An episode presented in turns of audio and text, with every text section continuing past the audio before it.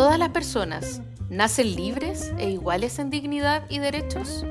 El espacio que existe entre la declaración y la realidad y los caminos para acortarlo son lo que hace andar a los pueblos y lo que anima nuestras conversaciones. Soy Clarisa Hardy. Y yo soy Jimena Jara. Y esto es Entre, iguales, un podcast producido por el Instituto Igualdad y patrocinado por la Fundación Friedrich Ebert. Buenos días, buenas tardes, bienvenidos y bienvenidas a un nuevo episodio de Entre Iguales, nuestro podcast que está en su fase constitucional, eh, una serie de conversaciones que hemos pensado para poder tomar una decisión informada. Eh, estamos acá, como siempre, con Clarisa. ¿Cómo estás, Clarisa Hardy? Aquí estamos. ¿Cómo estás tú, Jimena? Como otra Muy semana más.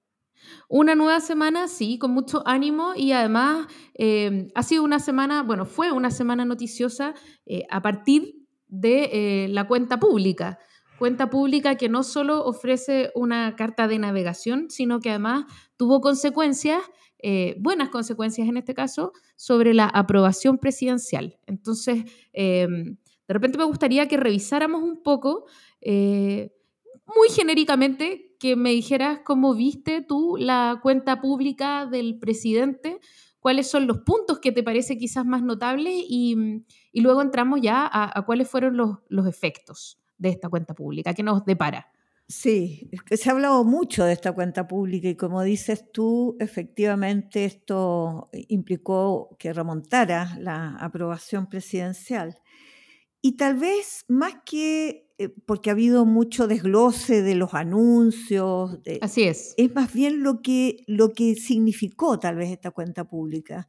Eh, em, eh, a mí me parece que después de dificultosos primeros meses, en esta cuenta pública el presidente logra reponer y retomar la agenda pública, replantearle a la ciudadanía el compromiso que lo llevó al gobierno. de alguna manera él sistematiza y pone eh, con mucho más claridad lo que fueron los ejes programáticos de su gobierno y que se constituyen en prioridad. Eh, creo que se hace cargo y, se, digamos, por lo menos esa sensación dejó, había una, una nota como épica de retomar aquello que movilizó a la ciudadanía en el estallido del 2019 de reponer lo que se logró movilizar en una campaña, particularmente en la segunda vuelta presidencial. Y creo que además adopta el tono que estábamos todos esperando. Eh, él es elegido por determinadas eh, posturas políticas, se tiene respaldo de fuerzas políticas de una izquierda muy identitaria, pero este es un discurso en que le habla al conjunto del país. Y, y uno ve aquí la estatura de un presidente para todos los habitantes de este país. Eh, y con una convocatoria a contribuir todos a hacer de estos cambios un compromiso colectivo. Siento que es el tono y no solo las propuestas lo que eh, marcaron el sello de, este, de esta cuenta pública. No sé si te pareció lo mismo, Jimena. Sí, yo creo que había anuncios que, que efectivamente han sido súper desglosados eh, y que han sido comentados, pero para responder a la inquietud, efectivamente creo que hay una cosa de estilo, de tono quizá, que eh, resulta súper importante. En un momento en el que la conversación parece crispada en muchos casos, eh, parece polarizada, el tono del presidente de la República es un tono que convoca ampliamente, ¿no? Eh, y aquí yo quiero vincular, fíjate, con, con em, la crónica extensa, con este retrato que le hace el periodista del, del New Yorker, John Lee Anderson, eh, porque me parece que es sumamente interesante esta perspectiva, que es un poco de afuera, pero que tiene mucha profundidad y que tiene que ver con cómo eh, Gabriel Boric eh, representa en Chile la posibilidad de articular a un mundo eh, de centro izquierda que estaba un poco confrontado, un poco desarticulado, nuestro mundo, Clarisa. y por otro lado, también está siendo mirado muy fuertemente desde fuera de Chile eh, porque representa un icono distinto, ¿no? Es un, es un paso más allá de, em, de, la izquierda clásica revolucionaria o de la izquierda, de la izquierda clásica, de las izquierdas clásicas que han gobernado en América Latina especialmente, ¿no? es quizás menos dogmático en lo ideológico, eh, muy principista en términos de derechos humanos y representa un nuevo modo de ser de la izquierda. Y en ese sentido a mí me parece que es una figura bien interesante, adentro y afuera. Pero, pero tiene esta combinación de encontrar los elementos centrales de lo que ha movilizado al, mundo progresista y a las izquierdas, eh, tú señalas, esta eh, irreductible defensa por los derechos humanos, inclaudicable en encontrar incluso aquello que lleva ya décadas a la espera de respuesta, no solo a lo inmediato, pero también mucha alusión a los postergados, a los trabajadores y las trabajadoras y los temas nuevos. Él le habla a una sociedad mucho más diversa, lo que me, parece a mí que es el sello más, más propio de él, es esta convocatoria tan inclusiva. Es decir, esto, como él dice, no es para el gobierno, no es para las fuerzas de izquierda, esto es para el bienestar del conjunto de la sociedad. Y ese tono, como dices tú, es probablemente lo que un país eh, que ha vivido no solo la crispación política, sino una prolongada eh, situación sanitaria con restricciones que hasta hoy se mantienen y con la situación económica agravada, necesitaba una suerte de bálsamo esperanzador en un mundo y en un momento de mucha incertidumbre. Ahora, la sensación que uno tiene es que cuando el presidente sale a hablar, levanta al gobierno, ¿no? Este gobierno que, que, va y viene, la opinión pública es eh, móvil, eh, el flujo es, bien líquido, entonces eh, pero cuando él habla, logra conectar con la fibra de las personas y de hecho tiene una subida muy fuerte, en las encuestas lo miden con más 8 puntos, es decir, sube 8 puntos eh, después de su intervención, lo cual significa que el presidente habla y la gente se siente eh, interpelada por el presidente. ¿Debería salir a hablar más o debería guardarse para momentos especiales? No, a me parece que es evidente que eh, eh, yo no sé si se trata de hablar más, sino de hablar en los momentos precisos. Lo que él necesita además es un gobierno muy sólido. Y aquí viene eh, no mi observación a la cuenta, sino a los retos que vienen después de la cuenta. Él fijó el rumbo, fijó la orientación. Él le dijo al país, yo vuelvo a reiterar mi promesa, la promesa con la que fui electo presidente y con la que quiero gobernar para un Chile que cambie. Pero simultáneamente son, decíamos Jimena, eh, periodos de incertidumbres muy turbulentos, tenemos un problema de, eh, inflación eh, sostenida, tenemos unas dificultades en la economía, van a haber problemas con, la, con, con, el crecimiento, acaban de salir recién las cifras, eh, hay una caída sostenida de los ingresos, también los dicen las cifras. Ojo, hay eh, de cada 10 eh, mujeres que se emplean, 8 no tienen contrato. Es decir, está muy afectada la vida cotidiana de las personas. Y este gobierno va a tener un rumbo, pero va a estar permanentemente amenazado, más que amenazado, contestado, desafiado por la contingencia. Y ahí necesitas un gobierno muy sólido, un gabinete, ministerios al servicio de dar respuestas inmediatas, y yo creo que esa es la gran expectativa que hay que eh, esperar después de esta cuenta pública. Así es. Y también eh, es súper importante, eh, sobre todo de cara a las privaciones que uno podría imaginar que vienen económicas, ¿no? Al contexto económico que se viene, ¿cuál va a ser el contexto constitucional también, qué es lo que, va, qué es lo que vamos a tener como marco fundamental eh, de derechos, por ejemplo, para poder responder desde la política pública también a un marco que podría cambiar, eh, que podría ser más pro eh, derechos sociales, con más garantías. y, me parece que ahí también es súper pertinente lo que ocurra en términos constitucionales, porque hemos hablado de la agenda social, lo hablamos la semana pasada, de cómo se va implementando eh, esta agenda social que además me parece que el presidente ha dejado muy claro que quiere retomarla, no es que se esté haciendo el leso, eh, pero también el contexto constitucional importa para poder ir conduciendo al mismo tiempo los procesos políticos y sociales. Eh, no cabe duda, no cabe duda que el ambicioso programa que se le presentó a la, ciudadanía en el programa de gobierno y que ahora se ratificó en la cuenta pública, requiere cambios constitucionales.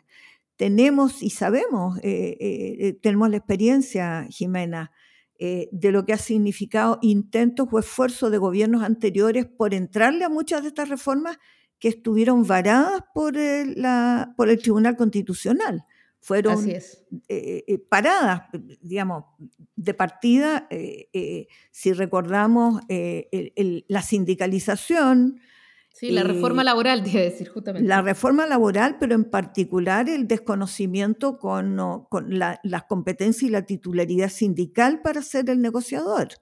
que es una condición básica que en la Constitución hoy día eso se consagra en el texto del borrador. Eh, ni hablar de la reforma previsional y de salud que va a enfrentar. Este gobierno está, eh, si él planteó que va a entrar, en, junio entra la eh, reforma tributaria, para dar paso posteriormente a dos grandes reformas que son la de la salud y la previsional.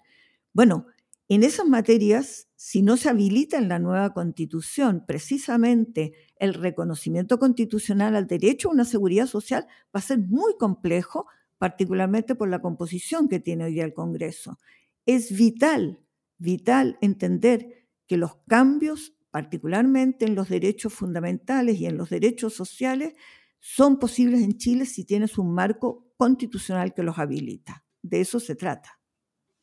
Así es. Y em, nada, yo creo que eh, estos temas que, vale la pena hablarles, porque hoy día parecemos presos de una conversación que la verdad eh, yo la encuentro un poco confusa. Eh, esta conversación sobre los cuatro séptimos, los dos tercios, qué es lo que se necesita para reformar y en qué momentos, ¿no? Y yo no tengo tanta claridad de que esa sea una conversación a la que estemos invitados todos los ciudadanos de a pie, que podamos conocer eh, como en detalle y, que me parece que necesita una explicación quizá un poco más amplia. Sí, eh, el tema de lo que tú llamas de los quórum por los cuales se pueden establecer estas reformas y yo creo que vamos a tener que hincarle el diente en la segunda parte de este podcast con nuestro entrevistado eh, de la semana. Vamos a tener que entrarle. Pero antes que entrar a eso, yo te quiero decir o, plantear de que, eh, como estábamos diciendo que la nueva constitución es una condición necesaria para realmente facilitar los cambios que este gobierno quiere promover, independientemente de que los proyectos ingresen antes, el nuevo marco constitucional puede favorecer, eh, sin duda, eh, estas reformas. Y para eso tenemos que aspirar a que en el plebiscito en que se le dé salidas de texto constitucional, entendamos que hay dos alternativas, el apruebo o el rechazo. ¿Y por qué te lo digo, eh, Jimena? Porque habrás visto que está circulando lo que se llama una tercera alternativa. Y la derecha acaba de eh, votar eh, abiertamente y acaba de enseñar públicamente que ellos están por el rechazo pero simultáneamente por una nueva eh, Carta Fundamental. Entonces decir que eso es pura incertidumbre, porque hoy día apruebas la nueva constitución y eso implica que empieza el proceso en el Congreso para habilitar esa nueva constitución. Si tú dices que rechazas, inmediatamente sigue vigente la actual constitución, aquella que ha precisamente impedido los cambios. Y nada garantiza que esta derecha que está invitando a rechazar para un nuevo proceso constituyente se vaya a abrir a hacerlo cuando lo único que ha hecho es obstaculizar las reformas constitucionales hasta la fecha. Sí, es como un canto de sirena, creo yo. Yo coincido contigo, Clarisa. Hay que tomar una decisión sobre este proceso y no estar pensando los procesos posteriores que pudieran o no ocurrir, porque ya hemos esperado harto. Eh, te invito a que hablemos con Ricardo Montero sobre estos y otros temas. Bueno, eso es lo que vamos a hacer entonces ahora en esta segunda parte con nuestro entrevistado de la semana. Bueno, empezamos esta segunda parte de nuestro podcast eh, presentando a nuestro invitado de hoy. Eh, bienvenido, Ricardo. Hola, muchas gracias por la invitación, un gusto estar con ustedes. Sí, Ricardo Montero Allende, yo creo que a esta altura necesita pocas presentaciones, pero de todos modos es bueno hacerlo. Eh, es ciertamente uno de los convencionales eh, del colectivo socialista probablemente con más visibilidad porque ha tenido bastantes responsabilidades de coordinación. Eh, fue el coordinador mientras funcionó la Comisión de Sistema Político, actualmente integra la Comisión de Armonización del borrador del texto constitucional. Hay que decir que Ricardo es eh, parte de esta nueva generación de liderazgos políticos, eh, muy a tono con los tiempos de hoy. Eh, abogado, eh, representa al distrito 18, que es la región del Maule, y tiene en su trayectoria, creo que es muy interesante comentar esto, Ricardo, como exponente del colectivo socialista en la Convención Constitucional, una mezcla de experiencia que pasa por tu condición de militante político, de miembro de organizaciones de la sociedad civil. En algún momento fuiste un activo colaborador de Un Techo para Chile y terminaste o culminaste, eh, digamos, transitaste hacia labores públicas cuando ingresaste al segundo gobierno de la presidenta Bachelet y precisamente te tocó coordinar la etapa participativa del eh, proceso constituyente eh, que se dio en el periodo del segundo gobierno de la presidenta Bachelet todo un antecedente para finalmente ser electo en esta convención constitucional. Bienvenido a Entre Iguales.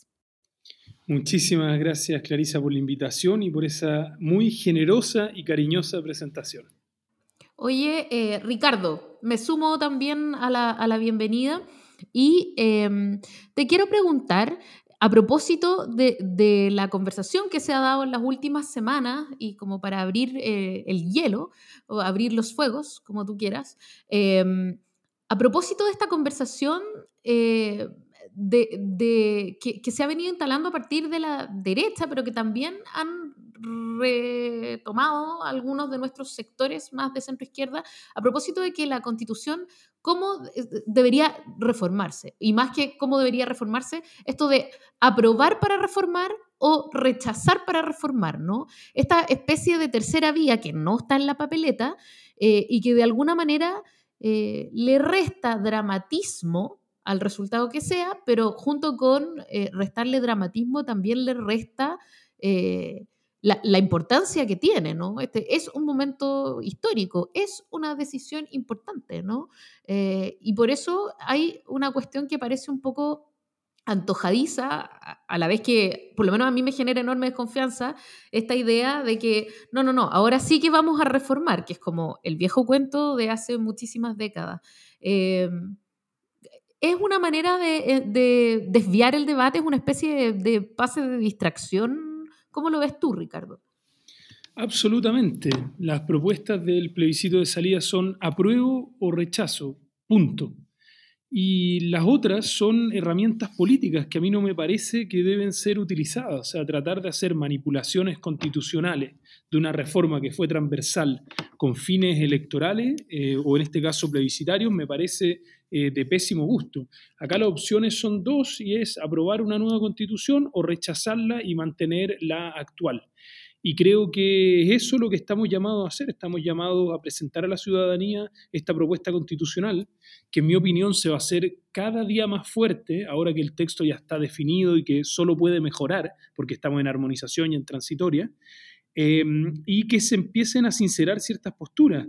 Em, yo entiendo que hay una parte de la derecha que ha estado siempre en contra de este proceso y que lo ha bloqueado desde el inicio, incluso desde adentro de la convención. Pero, para ser sincero, no deja de preocuparme que todas las derechas hayan tomado una decisión política el sábado pasado de declararse en contra de esta propuesta constitucional cuando todavía tenemos un mes de, trabajo. Entonces, yo ahí tengo la legítima duda de decir qué va a ser o cuál va a ser la actitud de los convencionales de derecha durante el último mes, especialmente un mes que está diseñado para mejorar el texto constitucional. Ricardo, sobre lo mismo, además, ¿qué grado de confianza puede dar una derecha que señala eh, que, como dices tú, hicieron una declaración pública ahora todo el arco de la derecha, diciendo que hay que rechazar, pero para una nueva constitución. Tú fuiste coordinador del proceso participativo eh, que, que, acompañó el debate constitucional con la presidenta Bachelet y que fue abortado precisamente por la derecha cuando asumió Piñera. ¿Cómo, cómo, ¿Cómo se condice eso con tu experiencia ahora con los convencionales de derecha con los que tienes que dialogar el próximo mes de trabajo.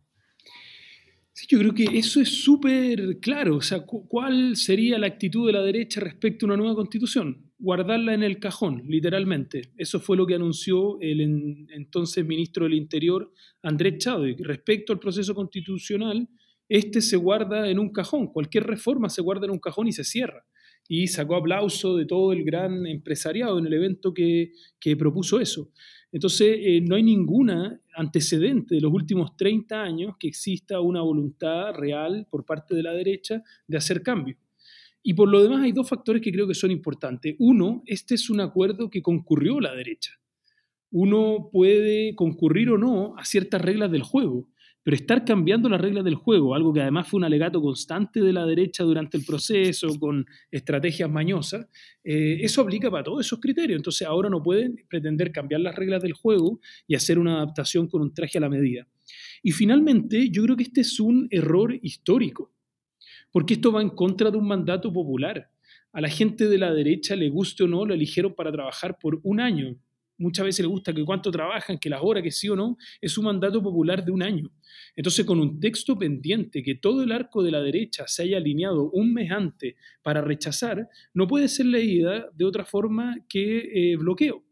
Hay excepciones en la derecha, por cierto. Hay distintos tipos de derecha en la convención, por cierto, pero hay una definición política que no podemos ser ingenuos. Todos los partidos de derecha están hoy día formalmente por el rechazo. Sí, uno tiene la sensación, Ricardo, de que más que, que más que cambiarse, más que cambiar las reglas del juego, casi que se han cambiado de juego, ¿ya? Esta es como la tercera vez, porque primero eh, la campaña del rechazo, que es para no tener una nueva constitución. Luego se suman al proceso constituyente para tener gente adentro y les va mal.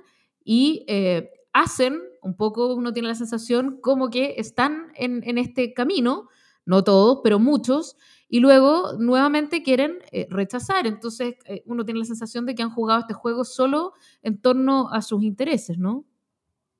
Sí, absolutamente. Y, ahí creo que también tiene que haber un llamado para nuestro sector, todo lo que no sea esta derecha alineada, porque yo espero que la prueba también tenga eh, votos de, derecha, de la derecha mm. ciudadana, eh, y yo creo que tenemos que focalizarnos en el trabajo que nos corresponde a nosotros. Yo hay un fenómeno que me ha quedado muy claro las últimas semanas.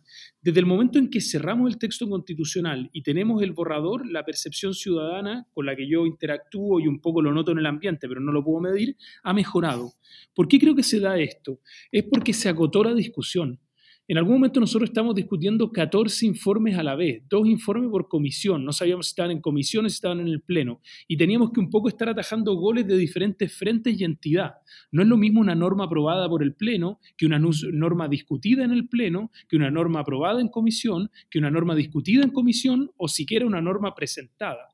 Y hoy día nos pasa harto en los debates, cuando vamos especialmente con gente de derecha, que cuando empiezan a hablar de un tema uno es capaz de acotarlo y decirle, mira, el artículo tanto dice esto. Y creo que esa es una ventaja gigantesca. ¿Y cuál es la conclusión, a lo menos para mí? Mientras más seamos capaces de dar a conocer el texto constitucional, de explicarlo, de mostrarlo, más se va a fortalecer la opción de la prueba.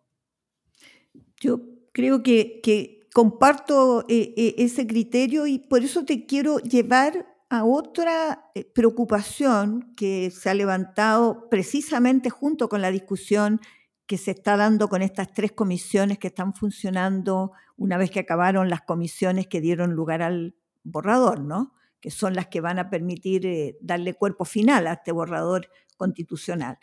y que tiene que ver con esta discusión de los quórum. yo creo que hay una confusión en general o una poca información en la ciudadanía, poco masticada, ¿qué son los quórum de las normas permanentes de la Constitución y cuáles son los quórum que se están discutiendo en las llamadas normas transitorias y que hoy día, por lo demás, se fue zanjado en el Pleno, y tal vez tú lo puedas comentar esto con más detalle. Sí, acá hay que eh, hacer algunas precisiones para entender. Lo primero, la Constitución es la madre de todas las leyes, eh, es la ley principal. Y por lo tanto, eh, en general, en todas las constituciones del mundo, tiene un quórum que es mayor a la de una ley normal. Eso puede ser un quórum de mayoría en ejercicio o hacia arriba en estas fracciones que siempre escuchamos, dos tercios, tres quintos, cuatro séptimos. Entonces ese es el primer concepto. Lo segundo, la propuesta constitucional tiene tres niveles, por llamarlo de alguna forma. El primer nivel de reforma constitucional es un nivel base que hoy día está como un quórum simple de una ley. Ese quórum sirve para reformar cosas que no son sustanciales en la Constitución. Ese es el primer nivel. El segundo nivel dice... ¿Cuáles serían las cosas no sustanciales? Por ejemplo, si hay errores de redacción, si hay materias específicas eh, de una descripción de un cargo, si hay referencias que están mal hechas y algunos capítulos eh, específicos eh, que no tocan materias esenciales como por ejemplo sistema político, como por ejemplo derechos fundamentales, y hay una lista de materias. Esas pasan a un segundo nivel, que además de lograr el quórum, necesitan un referéndum, es decir, llevarlo para que por mayoría la población apruebe esa reforma. Uno se imaginaría ahí un paquete de reformas que cumplen con la tramitación y después van a referéndum. Y la tercera hipótesis es cambios que no necesiten referéndum y que sean sustanciales. Para eso se necesita un quórum más alto, que es un quórum de dos tercios. Es decir, se puede transformar cualquier parte de la Constitución eh, con esos dos tercios, incluido materias eh, que sean sustanciales. ¿Cuál es la discusión que tenemos hoy día y que anoche se comenzó a cerrar? Es si podemos establecer un quórum de reforma, el básico, que sea un poco más alto que el de mayoría. Y eso está en un debate de cuatro séptimos. Entonces nuestro ideal sería que quedara un quórum base de cuatro séptimos para reformar la Constitución, que eso enganche con las normas que ya están aprobadas, es decir, que si es algo sustancial, que sería este segundo nivel, sería cuatro séptimos más el plebiscito, y se mantiene este tercer nivel que comentábamos, que a todo evento, si es dos tercios, no necesita eh, ni un plebiscito ni nada y se puede reformar cualquier norma constitucional. ¿Esto ya fue zanjado hoy día en el Pleno? Esto fue presentado en una indicación de la Comisión de Normas Transitorias. Tiene que ser aprobado en normas transitorias, pasar al Pleno y después va a la Comisión de Armonización. Y en paralelo, la Comisión de Armonización vamos a discutir probablemente mañana nuestra propia indicación para que quede una norma fija y permanente de cuatro séptimos eh, en la nueva Constitución y sigue el mismo procedimiento. Vamos a presentarle indicaciones que vencen mañana. Las indicaciones son propuestas de mejora eh, esas se votan desde aquí hasta el domingo y después en su momento van a tener que pasar para la ratificación del Pleno. Súper. Ricardo, tú hablabas recién eh, de la parte que queda de trabajo que todavía se está haciendo, que son las tres comisiones, ¿no? Una de las cuales tú integras, la de armonización, pero están preámbulo, armonización y normas transitorias. Eh, ¿Cómo están funcionando esas tres comisiones? ¿Cómo va el avance? Ilumínanos un poco de, de lo que queda de aquí al fin del proceso. Perfecto, entonces nos queda menos de un mes, casi cuatro semanas nos quedan de trabajo y estamos trabajando en estas tres comisiones que van en paralelo. La primera es la comisión de preámbulo, que en términos simples uno podría decir que es una introducción, una breve introducción al texto. Hay un par de párrafos de preámbulo que fueron aprobados en la comisión y ahora tiene que buscar los dos tercios en el Pleno. Si se aprueba, ese será el preámbulo que vamos a tener. Si se rechaza, quedaría sin eh, preámbulo la Constitución. Ahí hacer la advertencia que el preámbulo no es un elemento esencial dentro de una norma constitucional, dentro de una constitución. La segunda es la comisión de normas transitorias, que es aquella comisión que establece ciertas normas que no siendo permanentes, es decir, que no son parte del cotidiano de la Constitución, son normas que ayudan a hacer la transición de una norma a otra. Para nosotros es muy importante que la transición de la constitución actual a la nueva sea una eh, transición ordenada que permite implementar todas las reformas que nosotros queremos realizar, implementar los órganos y eh, también dar continuidad a todos los servicios del Estado. Y la tercera es la comisión que yo compongo, que es la comisión de armonización, que básicamente lo que hace es una revisión final del texto. Es lo mismo cuando uno escribe una carta, un ensayo, un paper, de que uno tiene el texto final con varias ideas, pero tiene que darle un orden y una consistencia que sea la consistencia de un todo. Y es eso lo que estamos haciendo, revisando eh, en un grupo de 40 personas, dividido en dos grupos, o sea, 20 y 20, los 499 artículos, viendo cuál puede mejorar la coordinación, la redacción, cuáles pueden subsumirse en uno en un artículo, y ese es el proceso que estamos y que termina mañana. Wow. ¿Y, puedes adelantarnos respecto a esta armonización? ¿Quedaron 499 artículos o se ha reducido? Todavía nos quedan dos días de trabajo para cerrar las indicaciones, pero ha, ha, bajado. Como nosotros trabajamos en siete comisiones y ahora es la primera vez que tenemos una visión de conjunto, hay varios temas transversales vinculados a paridad, por ejemplo, naturaleza, eh, descentralización o incluso temas más técnicos como formatos de elección que se fueron repitiendo en varias comisiones. Ahora lo que hicimos fue identificarlos y poder hacer la eh, redacción que sea lo más simple y comprensiva posible. Para eso estamos utilizando a lo menos tres insumos. Hay un informe de abogados de distintas tendencias políticas que analizaron cada uno de los artículos y hicieron ciertas sugerencias de forma, sin meterse en el fondo de los artículos. Los segundos son propuestas de la Secretaría Técnica, que de cada uno de los 499 artículos hizo una ficha. Y, por ejemplo, en la ficha del quórum constitucional advertía, acá hay una inconsistencia porque está aprobado el principio de supremacía constitucional y el quórum es el mismo de una norma. Y el tercero es el de la famosa filóloga, una especialista en texto jurídico que nos hizo observaciones en todos los artículos en materia de ortografía, mayúscula, estilo y de fácil comprensión. Entonces ese es el proceso que estamos ejecutando y que va hasta mañana cuando se terminan las indicaciones, que luego deben ser votadas por la comisión y posteriormente votadas por el Pleno de la Convención. En el Pleno, por cierto, necesitan dos tercios. Pasamos a otro tema, ¿te parece? Aprovechando de que fuiste el eh, coordinador de la Comisión de Sistema Político. Eh, tuvo mucha visibilidad en algún momento, pero yo creo que el fondo, el fondo, el fondo de ella es lo que me gustaría tú pudieras conversar con nosotros, Ricardo, con nosotras, con Jimena y conmigo, que es qué aportes hacen las reformas que contempla esta nueva constitución eh, reformas al sistema político que tengan que ver con mejorar la calidad de la democracia y la participación, que creo que son las grandes demandas que estuvieron detrás del, eh, entre otros, del estallido del año 2019.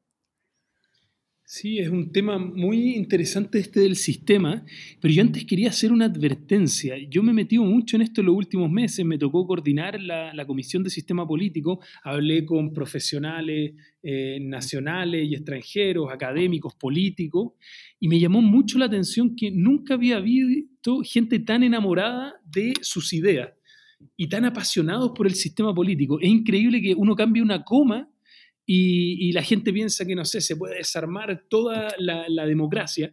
Eh, y cada uno tiene su postura súper específica con mucho nivel de detalle. Entonces es un debate fascinante y es muy apasionado. ¿Qué es lo que yo creo que logramos? Primero, logramos un eh, sistema político que es consistente. Segundo, es un sistema político que nos permite avanzar en democracia y en derechos humanos. Y tiene varios elementos a considerar. El primero, que se ha hablado poquísimo, el presidente de la República cede poder. Pero a diferencia de lo que todos piensan en esta lógica centralista de los poderes clásicos de Valparaíso y Santiago, del Congreso y el Ejecutivo, el presidente comienza a ceder mucho poder a las regiones y se abren las puertas a un proceso escalonado de regionalismo. Nosotros vamos a ser un Estado regional. Entonces es un primer elemento eh, para tener presente. Respecto a las cámaras, que ha sido el gran debate, yo creo que hay varias diferencias que son súper, súper importantes. La primera para mí que es esencial es que abre la democracia. Al tener cámaras que sean paritarias es una diferencia absolutamente radical. Lo segundo, el procedimiento va a ser mucho más expedito porque ya no son cámaras de espejo en que prácticamente cualquier ley puede partir de cualquier lado, incluso pueden haber proyectos paralelos, sino que todo inicia y termina en el Congreso de Diputadas y Diputados.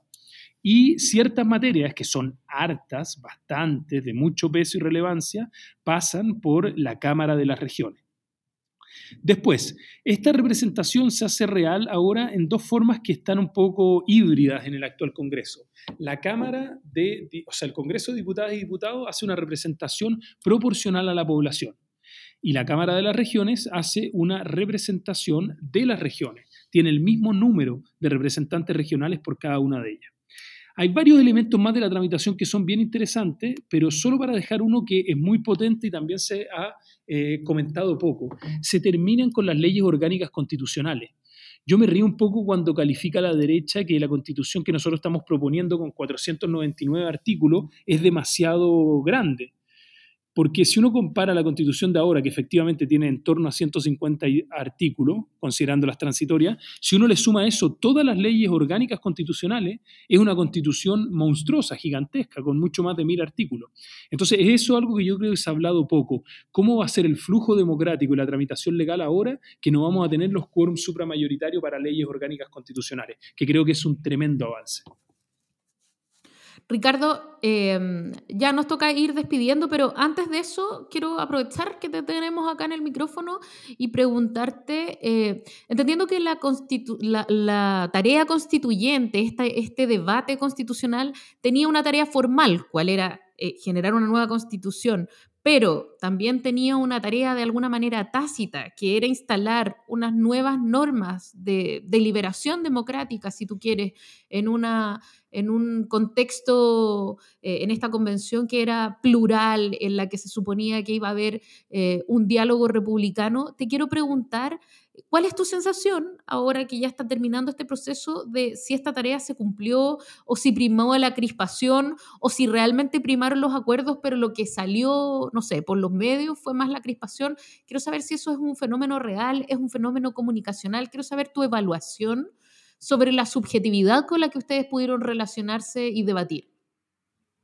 Ahí hay varios elementos. Yo creo que en este tipo de análisis siempre cuando uno busca como respuestas un poco generales o que parezcan simples, siempre hay un riesgo, porque son multifactores.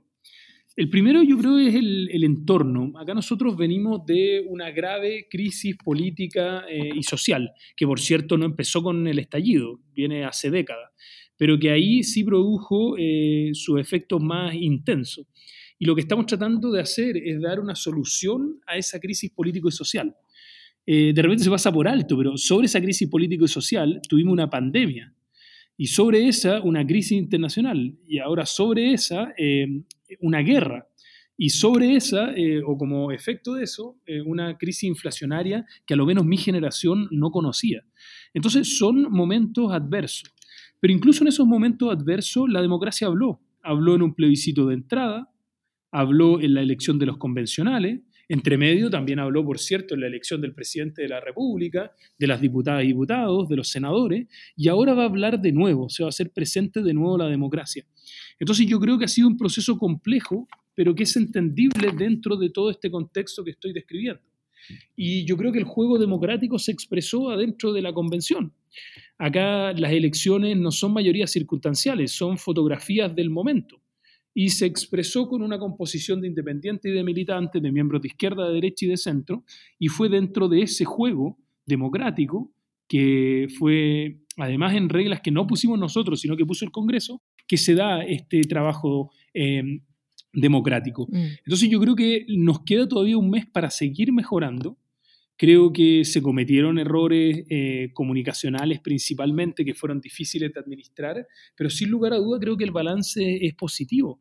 Estamos construyendo una propuesta constitucional democrática, eh, paritaria, con presencia de pueblos originarios. A mí me pasa que de repente hablo con expertos extranjeros y miran, pero con una atención gigantesca, porque lo que estamos haciendo hoy día es realmente una revolución en códigos de democracia.